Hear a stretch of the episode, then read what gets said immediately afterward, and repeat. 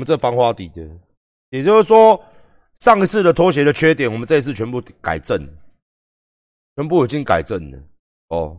所以说，跟大家讲一下，你放心。哎，然后再来是，我相信，我相信有一些人哦，有一些人，他应该有看到，我们昨天有一个开表的哦。我我一个人一直在下面黑哦。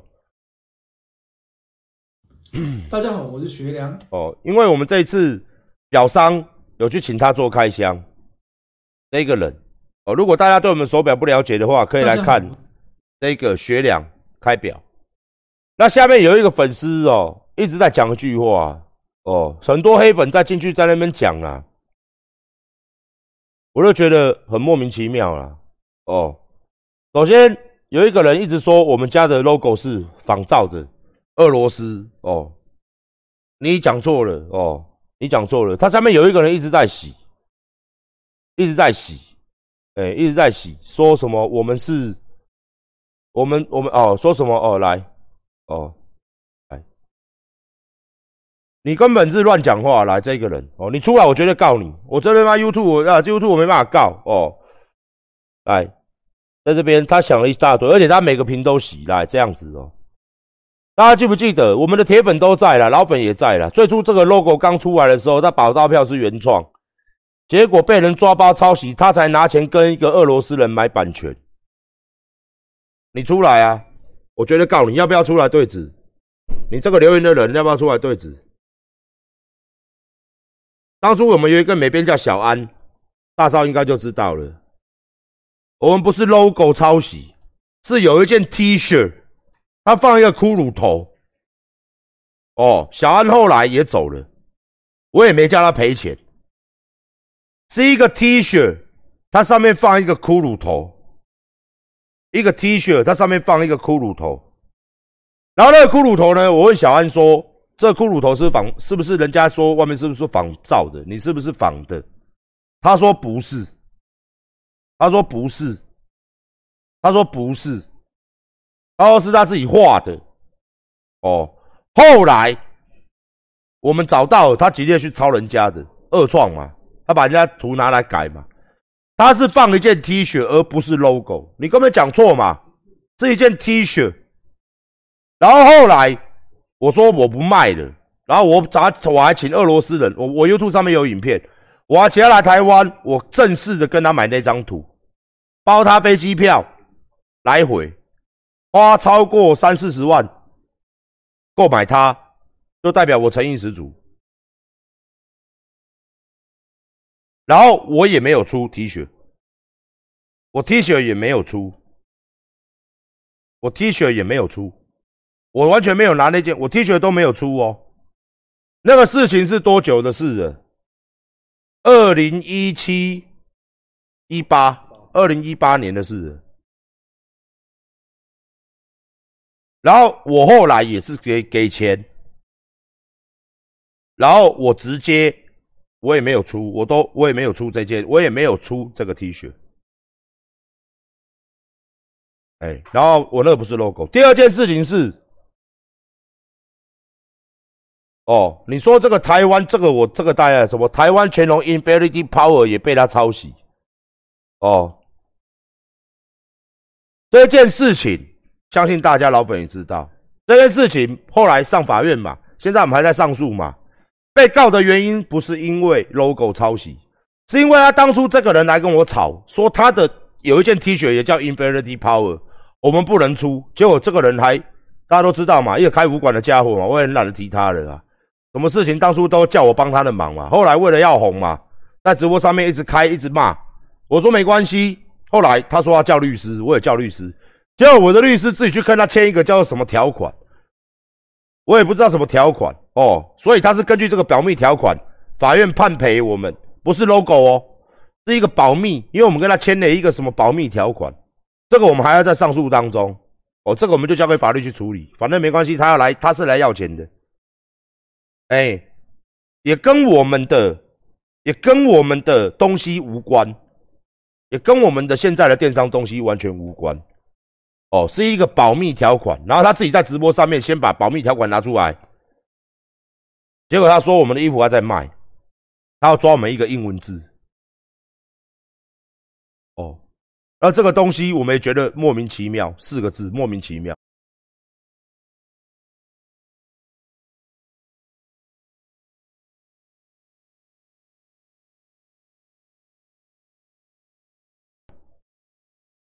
我们觉得莫名其妙，这个事情我也觉得莫名其妙。但是他现在一直都拿出来讲，所以我要出来解释。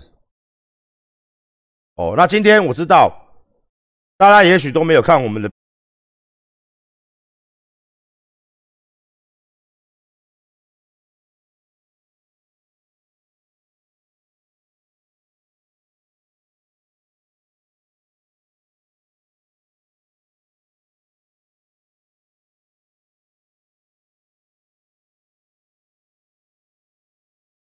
表介绍，那今天我们就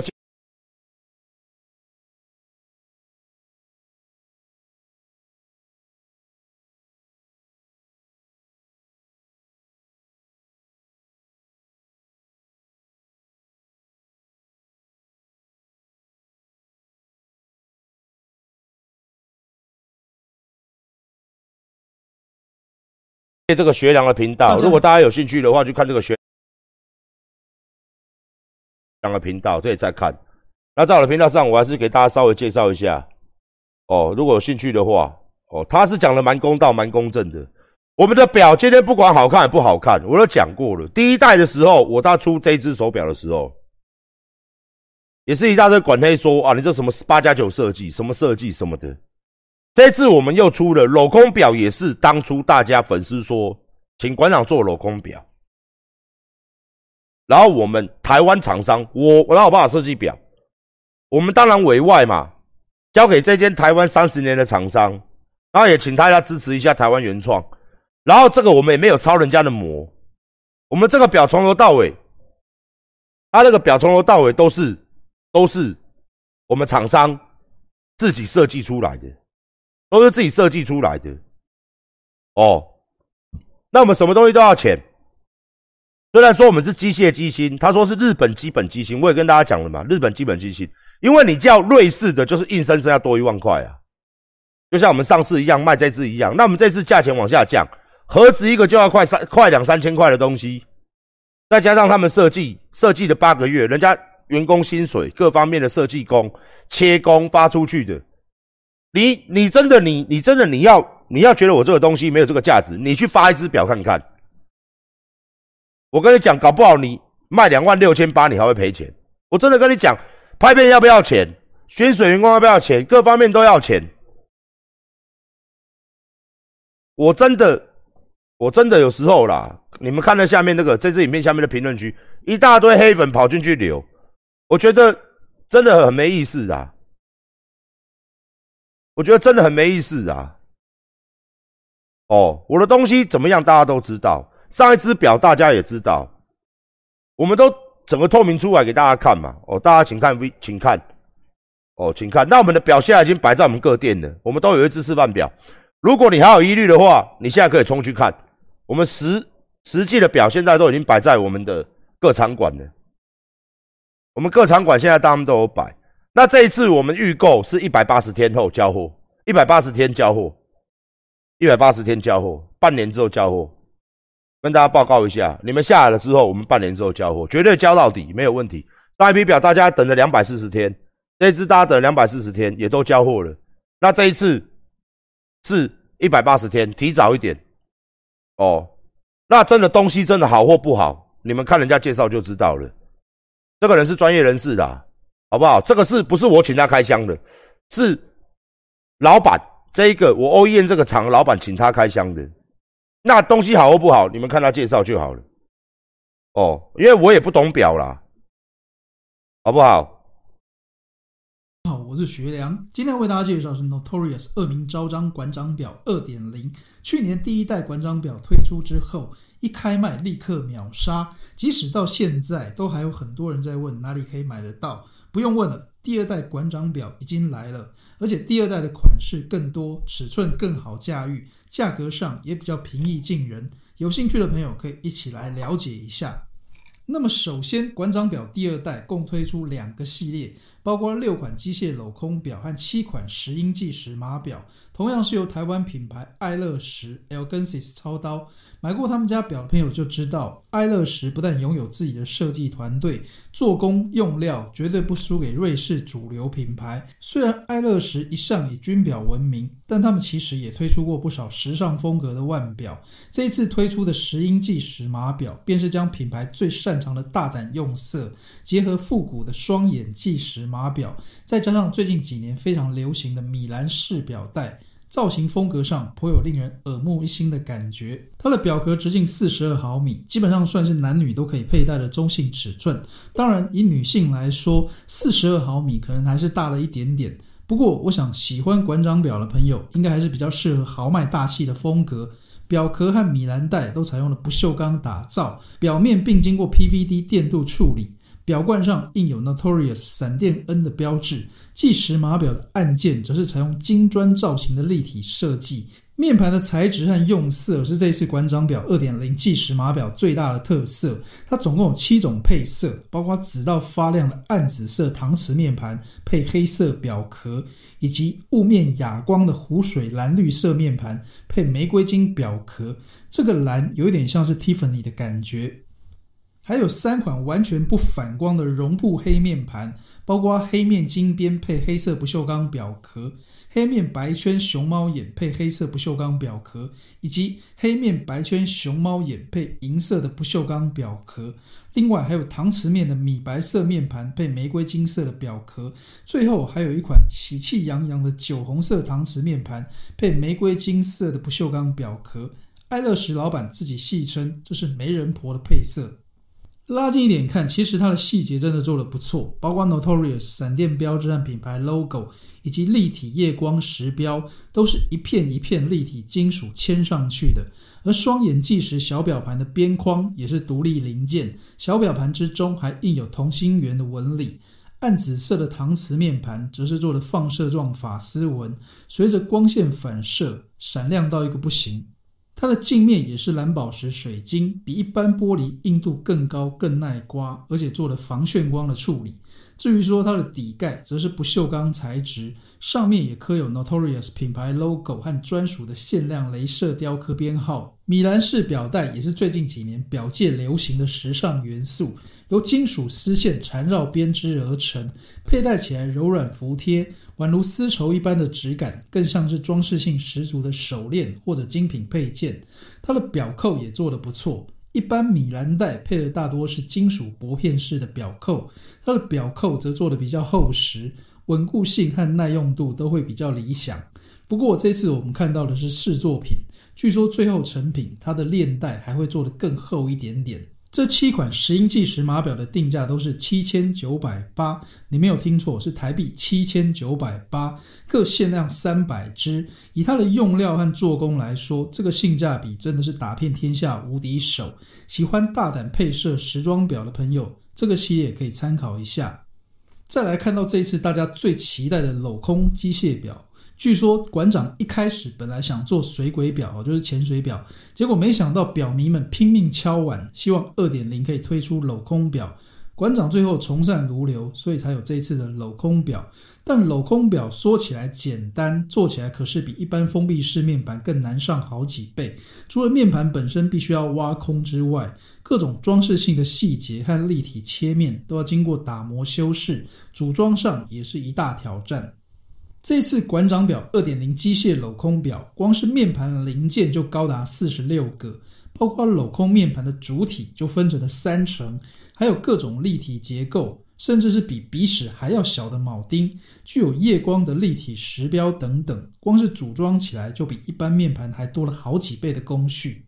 而且再仔细看一下，它的上层面盘还有拉了直条纹，面盘外环也做了同心圆的唱片纹，再加上馆长表最具特色的立体镂空骷髅头，不但经过 CNC 机械加工，而且还做了亮面抛光，成为整个面盘上的焦点。光是面盘的加工，以同样的标准来看，瑞士品牌起码要卖个十几万以上。它的表壳加工也做得不错，这一次在表壳和表耳之间加入了内凹式的弧线设计，整个腰身看起来更有变化。侧面也做了垂直法丝纹的处理，而它的表圈则是三层式的结构，包括拉丝的不锈钢圈，中间夹了一层抛光的金属圈，上层的数字圈则是耐磨的陶瓷材质。蓝宝石镜面也做的比一般镜面来得更加厚实，而且做了弧面的打磨。三板式的链带和表壳采用相同色系的 PVD 处理，搭配单开式的折叠扣，表扣还加了一个安全扣锁，扣紧之后可以确保万无一失。除了链带之外，每只表都会同时多附一条橡胶表带以及专属的换表工具，在家就可以自己更换表带。它的时标、指针和 Notorious logo 都有做了夜光，包括陶瓷圈上的阿拉伯数字也有填入夜光，在低光源处看起来就是一个特别煞气。这一次总共推出了六种款式，包括不锈钢表壳配银色面盘、银色机芯。金色 PVD 不锈钢表壳配金色面盘、金色机芯，还有黑色表壳配金色面盘和金色机芯等等。而最酷的是，这一次还有特别定制的黑色机芯，因为它搭载的是 Miota 八 N 二四机芯，一般只有金银两色。这次黑色版本算是非常少见，需要特别定制，搭配黑色表壳、黑色面板的 All Black 版本，整个酷到飞起来。另外还有同样是 All Black 黑壳黑面黑机芯，但面盘上加入了紫色环片的版本，直到一个发黑、神秘深邃的风格，也是相当的吸引人。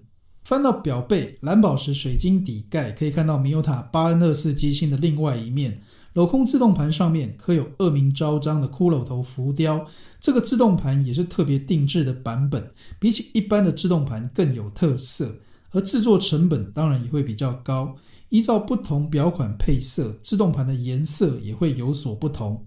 为了凸显收藏价值，这一次品牌特别定制了钢琴烤漆的木盒。这个收藏盒的质感真的还不错。当你把表盒盖起来时，它不会啪一声直接关上，而是会有一个缓冲的阻力，慢慢盖起来。连这种小地方都做得很棒，你就知道爱乐石真的是一个很有诚意的品牌。以上就是馆长表第二代的简单介绍。镂空机械表的直径四十四毫米，建议售价台币两万六千八，同样限量各三百只。哦，两万六千八三百只哦，数量那么少，价格那么便宜。每一只表的底盖上都有雕刻独立编号。虽然这次用了米欧塔入门机芯，但细节质感做得非常讲究。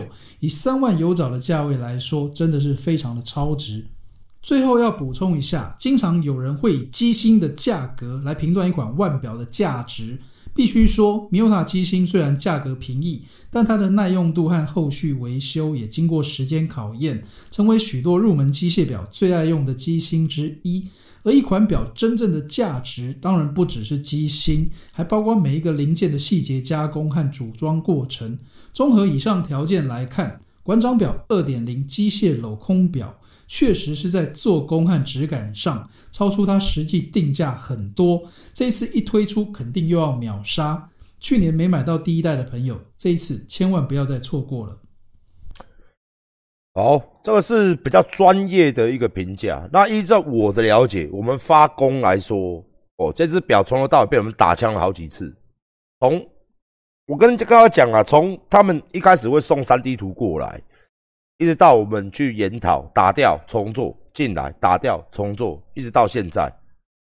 所以说，大家可以看到，今年我们的表示比较晚推，因为时间 delay 往后延。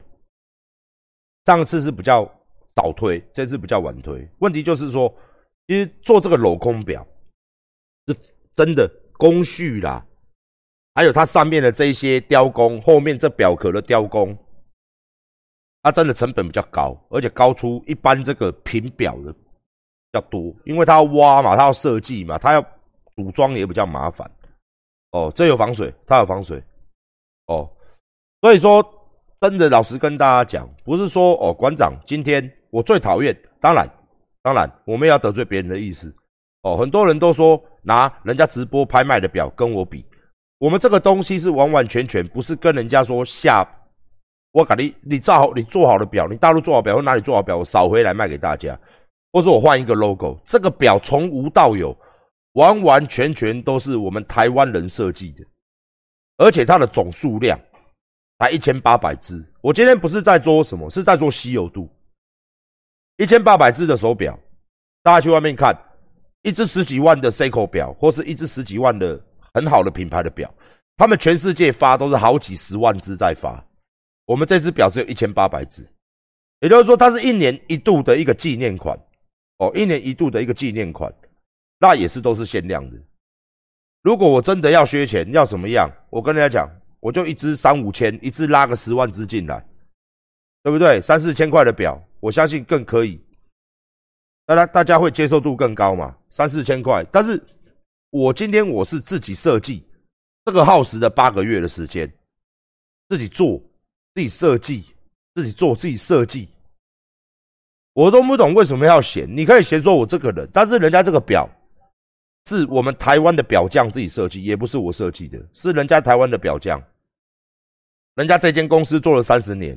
他们里面的师傅做了三十年，他们自己设计研发的，我们没有去抄袭别人，这完完全全百分之一百都是他们手工三 D 图画、CNC 切削，这样慢慢一步一步打磨打样打出来的东西。它并不是狼做本呢，我们也没有仿，你可以去外面看啊，有没有一只长这样子的？真的是它全部里面的所有的零件、所有的东西都是独一无二的，就是我们设计出来的，都是设计出来的。所以，而且我们也有保修，他们有店面嘛？我相信很多上次买我这只表人都有去给他们换表带嘛，他们的服务态度也都很好嘛。因为狼行李岂被做孤等的嘛？所以我今天是跟大家讲实在话，为什么我今天机芯会选比较便宜的？是因为这个观众朋友帮我做个证好不好？因为上次有很多人都说馆长，你可不可以出比较低阶的？大家比较消费得起，记不记得我有没有说谎？我这个人不说谎的啦。这明明就是我这个表，我在半年前跟大家商量来的。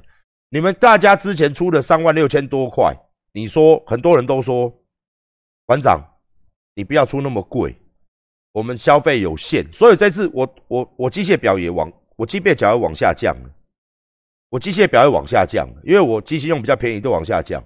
然后你们说要便宜的表，我也出了一只七千九百八十的，就两只，但是一分钱一分货嘛，对不对？厂商也要赚钱，他们的下游厂商也要赚钱，我也要赚钱，我拍片也要钱，我员工也要钱，我广告也要钱。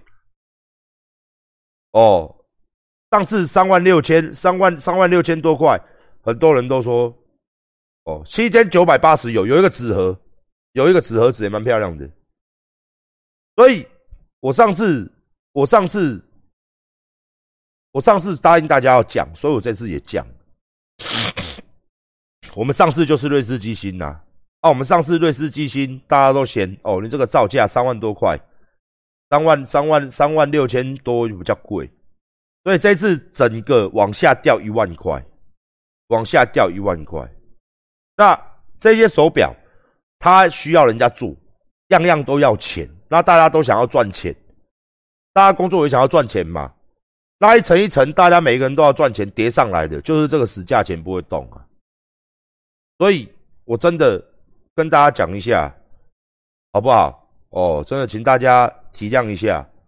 哦，我我我我一定有赚钱呐，我一定要赚大家的钱嘛，对不对？那也可以看我们这支，我们这支影片也砸了非常多的心血跟非常多的钱拍的嘛。好，接下来请大家欣赏一下我们这次的主。主体哦，我们还会有一支影片还会出来，现在还没到。